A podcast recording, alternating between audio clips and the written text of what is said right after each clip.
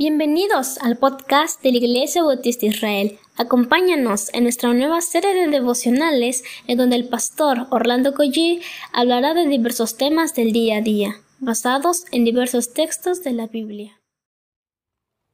Muy buenos días queridos hermanos, ¿cómo están? Espero que hayan descansado perfectamente para comenzar este nuevo día, esta nueva jornada.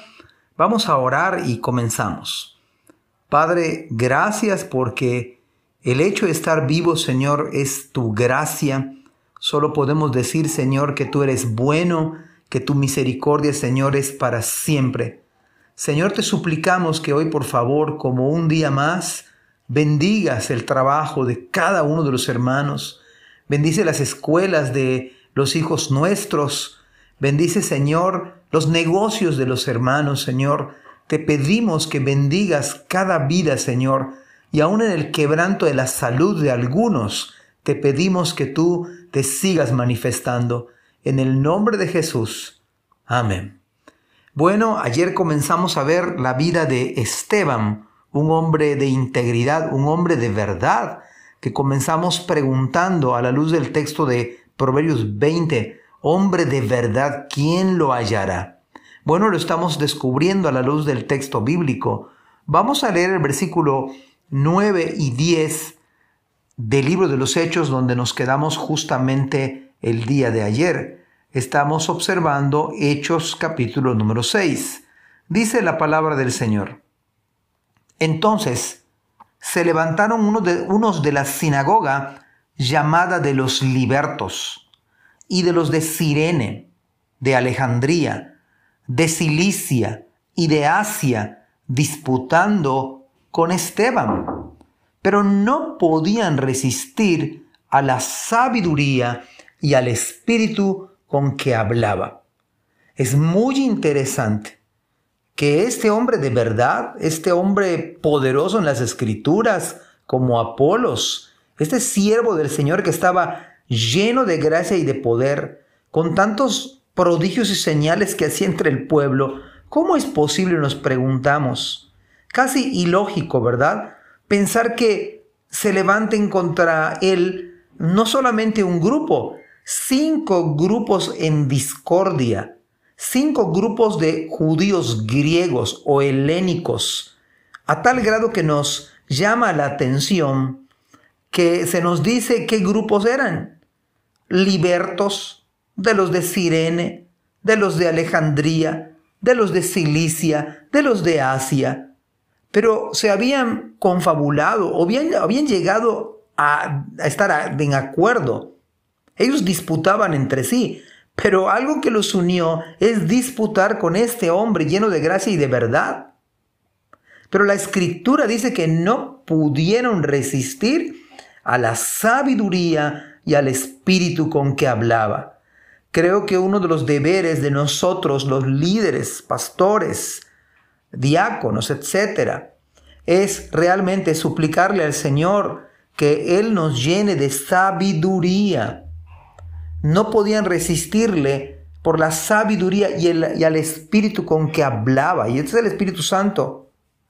También podríamos decir qué tan importante es que la iglesia suplique a Dios por sus líderes, que seamos este tipo de creyentes pero además yo creo que cada creyente a la luz de la Biblia está llamado a ser un hermano lleno de gracia, así como era Esteban, por supuesto, y por supuesto nuestro Señor Jesucristo, y lleno de poder del Espíritu Santo. Cada miembro de la iglesia, cada persona, cada creyente verdadero, estamos llamados a esto. Pero no dude usted, ni es de extrañarse, que cuando usted toma pasos de fe, Satanás no va a estar tan conforme, el enemigo de nuestra alma no va a estar tan dichoso, tan alegre y va a levantar, tal cual vemos aquí, hombres perversos que van a ponerse en, la contra, en contra de usted o en contra de un servidor o en contra de cualquier líder de alguna iglesia local. Porque dice la Biblia que se levantan estos grupos, cinco grupos, imagínese, disputando, peleando, tratando de debatir y combatir a Esteban, hombre de Dios. Pero el asunto es que se cumplen las escrituras que dice que aunque un ejército acampe contra mí, no temerá mi corazón. Y dice la escritura que no podían resistir a la sabiduría y al espíritu con que hablaba. Las palabras, por tanto, de, de Esteban eran llenas de gracia, eran cual Salomón cuando disertaba. Eran tan ricas porque venían de parte del Señor, no podían resistirle, sus argumentos caían en la tierra, porque la manera en que se expresaba, la manera en que hablaba, por supuesto tenía que ver con las mismas escrituras. Y las escrituras eran tomadas por el Espíritu Santo para, para defender realmente, para argumentar bíblicamente lo que él, lo que él estaba diciendo. Yo creo que hacemos bien al buscar al Señor a través de su palabra, a través de las predicaciones, a través incluso de los devocionales.